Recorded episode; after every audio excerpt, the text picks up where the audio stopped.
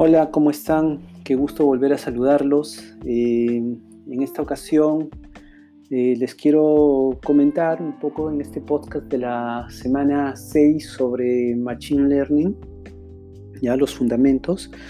Eh, les mencionaba básicamente que una de las cualidades que debe tener un data science no solamente es la parte técnica en lo que es en programación, conocimiento técnico de desarrollo de soluciones informáticas, sino también una parte analítica, de proponer o brindar soluciones a problemas complejos. Ah, otra de las características que debe poseer y debe tener conocimientos básicos son sobre técnicas matemáticas, eh, específicamente lo que son análisis estadísticos. Eh, entonces, eh, algo que vamos a empezar a revisar son conceptos de estadística. Básicamente, mm, en, esta, en este podcast les quiero comentar que algún, algunos de los conceptos que, que deberíamos ir manejando, como que las estadísticas son la recopilación y el análisis de los datos mediante las técnicas matemáticas, ¿ya? Debemos de tener claro que también incluye la interpretación de datos y la representación de las conclusiones.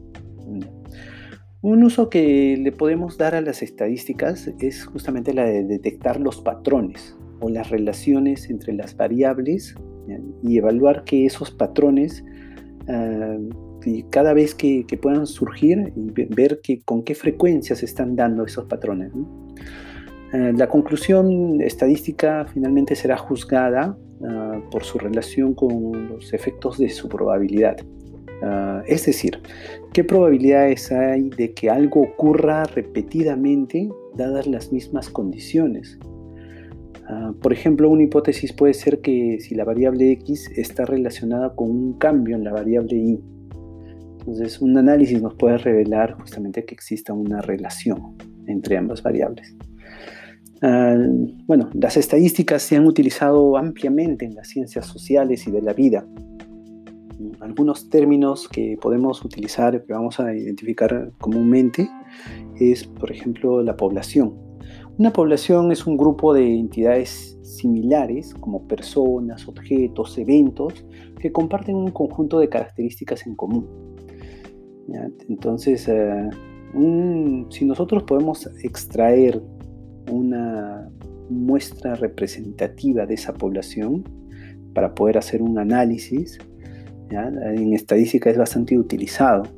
Las muestras este, se eligen a menudo para representar, para representar a la población grande. Y si es el caso, debemos de tener particular cuidado cuando seleccionamos nuestra muestra para asegurarnos de que todas las características necesarias de la población estén representadas justamente en la muestra. los tipos de estadísticas que vamos a manejar son las estadísticas descriptivas y las estadísticas inferenciales. Las estadísticas descriptivas mm, las vamos a usar para describir o resumir los valores y las observaciones de un conjunto de datos. Bueno, básicamente podemos incluir una cantidad de puntos de datos, un conjunto de datos, un rango de valores que puedan existir. Podemos responder algunas preguntas, por ejemplo, ¿cuán dispersos están los datos? ¿Hay valores que ocurren con más frecuencia que otros? ¿Cuál es el valor más pequeño o más grande? ¿Hay tendencias en particular? Con respecto a las estadísticas inferenciales, vamos a decir que es el proceso de recopilar, analizar interpretar los datos recolectados de un ejemplo para hacer generalizaciones o predicciones sobre una población. Justamente es, lo que les mencionaba, ¿no? cómo se utiliza una muestra representativa en lugar de los datos de toda la población en, sí.